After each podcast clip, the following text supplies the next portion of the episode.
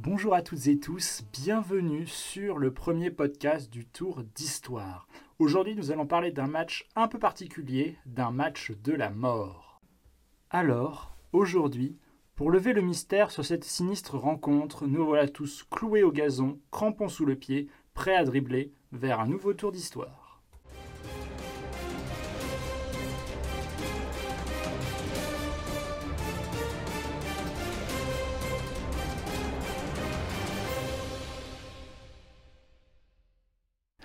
Ce match légendaire a opposé un club ukrainien, le FC Start, et l'équipe de football de l'armée de l'air allemande, la Flak. Mais revenons un peu en arrière. En 1939 commençait la Seconde Guerre mondiale, le plus grand conflit planétaire de l'histoire. Après avoir remporté de nombreuses victoires à l'ouest et devant l'impasse britannique, Adolf Hitler, le chancelier allemand, va rompre le pacte germano-soviétique de non-agression qu'il avait signé avec Joseph Staline le 23 août 1939. Le chancelier va déclencher le 22 juin 1941 l'opération Barbarossa. Plusieurs millions de soldats et plusieurs tonnes de matériel sont déployés sur le front de l'Est. L'Union soviétique va subir plusieurs défaites et perdre beaucoup de territoires l'Ukraine se retrouve occupée par les Allemands suite à la bataille de Kiev. Au début de l'occupation allemande, les écoles, les universités, les associations et les clubs de football ukrainiennes sont fermés. Les deux clubs de Kiev, le Dynamo et le FK Lokomotiv, sont dissous. Les footballeurs des deux clubs sont abandonnés à la vie civile et doivent se reconvertir pour trouver un autre travail. C'est ainsi que Nikolai Truzovich, ancien gardien de Dynamo, se retrouve à travailler dans une boulangerie de la ville. Il va être rejoint par de nombreux ex-joueurs des deux clubs. À la fin de l'année 1941, les Allemands décident de réautoriser la pratique du football en Ukraine. En effet, les Ukrainiens avaient beaucoup de rancœur vis-à-vis de l'Union soviétique et par conséquent l'occupation du pays se déroule plutôt bien. Ces conditions vont favoriser la décision de l'Allemagne. Un nouveau championnat va, va d'ailleurs voir le jour. Il va opposer des équipes amatrices des pays occupés à des équipes de l'armée allemande. Le but des dirigeants nazis était à la fois de gagner en sympathie auprès des populations et d'offrir également un divertissement aux soldats allemands. Les dignitaires nazis veulent également démontrer une certaine supériorité des joueurs de race aryenne face aux Slaves.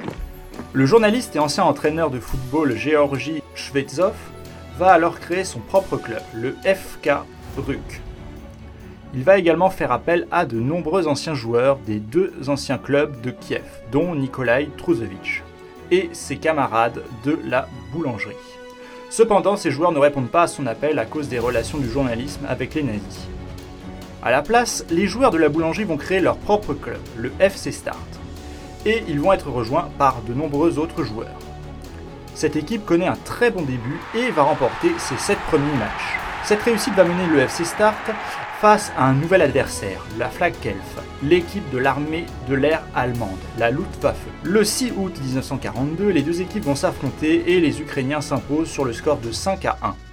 Cela ne laisse pas les joueurs de la Luftwaffe indifférents et demandent aussitôt une revanche. Les joueurs du FC Start vont accepter. La revanche a lieu au stade Start Stadium de Kiev le 9 août 1942 et près de 2000 supporters sont présents. Ce second match va être reformé par la propagande soviétique pour développer un puissant esprit patriotique autour de ce match. La modification du récit de ce match s'observe avant même le coup d'envoi. Lorsque les équipes s'alignent, les joueurs allemands du Flakelf lèvent leur bras droit pour réaliser le salut nazi. La propagande soviétique raconte alors que des soldats allemands auraient pointé leurs armes vers les joueurs du FC Star pour les forcer à faire de même. Cependant, aucun témoignage n'a pu dire.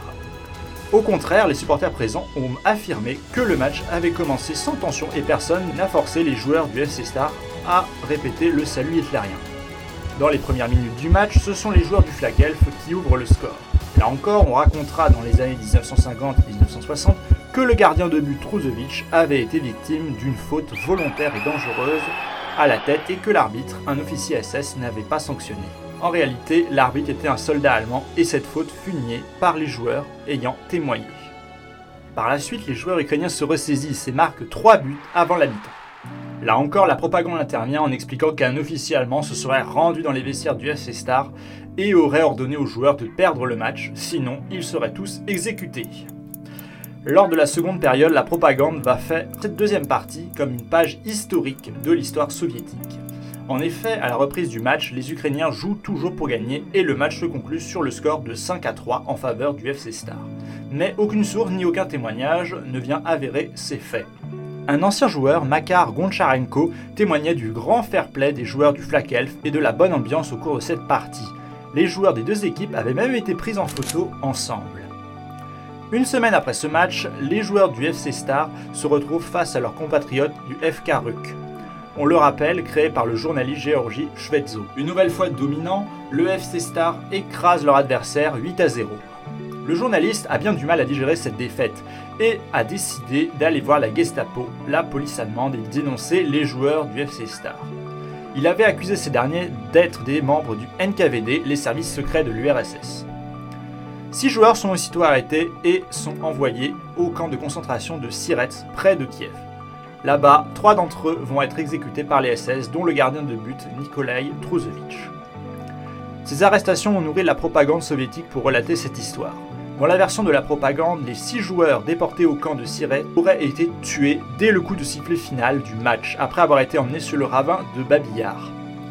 Cet endroit est un lieu tristement symbolique de l'occupation allemande en Ukraine, car c'est là où il y avait d'importants massacres, notamment sur des populations juives. En réalité, les historiens vont dévoiler que Georgi Shvetsov serait le principal responsable de l'arrestation des joueurs du FC Star. Shvetsov a été sûrement poussé par un sentiment de rancœur et de jalousie vis-à-vis du FC Star. Les joueurs de ce club avaient déjà refusé de rejoindre son club et ce sont ces mêmes joueurs qui humilient son propre club. Les dirigeants nazis voyaient également d'un très mauvais œil les succès des Ukrainiens à cause de leur vision sur la supériorité de la race aryenne. De plus, les liens qui unissaient Georgi Shvetsov et les chefs nazis montrent leur intérêt commun à dissoudre définitivement ce club. Et voilà, c'est la fin de ce premier podcast. Merci à vous de l'avoir écouté. Si vous voulez avoir plus d'informations sur le sujet, n'hésitez pas à aller voir l'article qui se trouve sur notre site internet.